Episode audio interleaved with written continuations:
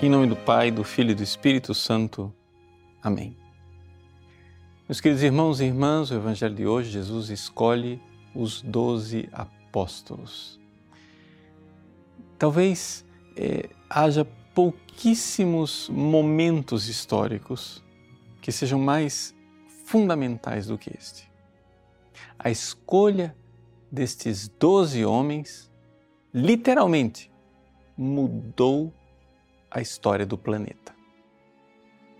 Com a escolha dos doze apóstolos, Jesus aqui está colocando as bases do novo povo de Deus. O novo povo de Deus, porque, claro, o povo de Deus já existia. O povo de Deus existia fundado nos doze filhos de Jacó, portanto, nas doze tribos. Agora Jesus reformula estes novos doze para reformular o seu novo povo. E aqui as bases do novo povo de Deus se encontram no seu relacionamento com Jesus. Enquanto para que houvesse um povo do Antigo Testamento era necessário que esses filhos tivessem nascido de alguma esposa de Jacó, para que nós temos os doze apóstolos no Novo Testamento, é necessário que esses apóstolos tenham um relacionamento íntimo com Jesus. Jesus escolheu doze, diz São Marcos. Ele escolheu aqueles que ele quis e os instituiu como doze, para que estivessem com ele para enviá-los em missão. Eis aí.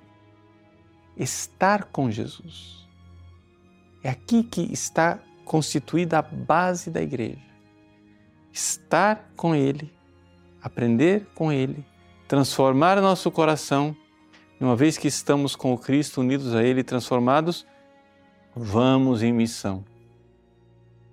E é aí que a história foi completamente é, mudada por esses doze.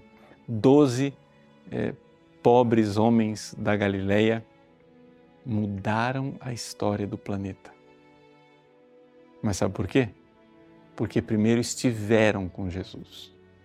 E aqui está uma das dificuldades que nós temos hoje naqueles que querem ser é, discípulos missionários, como diz o documento de Aparecida.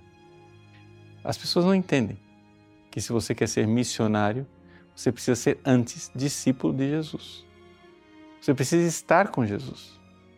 Portanto, o primeiro passo do missionário não é um passo para fora, é um passo para dentro. É o passo chamado vocação. Jesus escolhe os doze para que estejam com Ele. E uma vez que eles estão com Jesus e aprendem e mudam suas vidas e mudam seus corações, então aí sim eles vão e partem em missão e essa missão transformará a história da humanidade. Mas o que é que nós vemos na prática hoje em dia? Vemos o contrário. Vemos pessoas que querem ser primeiro missionárias e terminam sendo discípulas do mundo. Você vai e vai aprendendo com todo mundo. Ah, mas se você diz, não, mas espera, um discípulo de Jesus faz assim, aí o cara responde, não, mas ninguém faz assim. É, você está para ser muito radical, Padre Paulo. Ninguém faz do jeito que você faz. Mas quem é esse ninguém? O mundo. Você está querendo aprender com o mundo, eu estou querendo te ensinar com Jesus. Eu estou querendo dizer, ó, para, vem com Jesus, muda a sua cabeça primeiro, depois você vai em missão. Você faz o contrário. Você primeiro vai lá no mundo, aprende as coisas e depois volta para a igreja e quer que todo mundo na igreja mude a cabeça e se adapte ao mundo lá fora.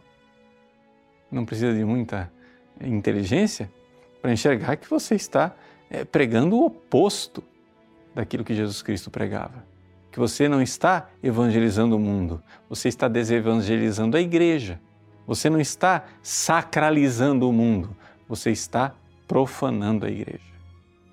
Então, eis aí o que essa página do Evangelho nos ensina. Ensina a maravilha de como Jesus transformou o mundo e como Ele quer nos transformar também, para que nós continuemos a transformar o mundo como cristãos, ao invés de sermos transformados pelo mundo. Deus abençoe você.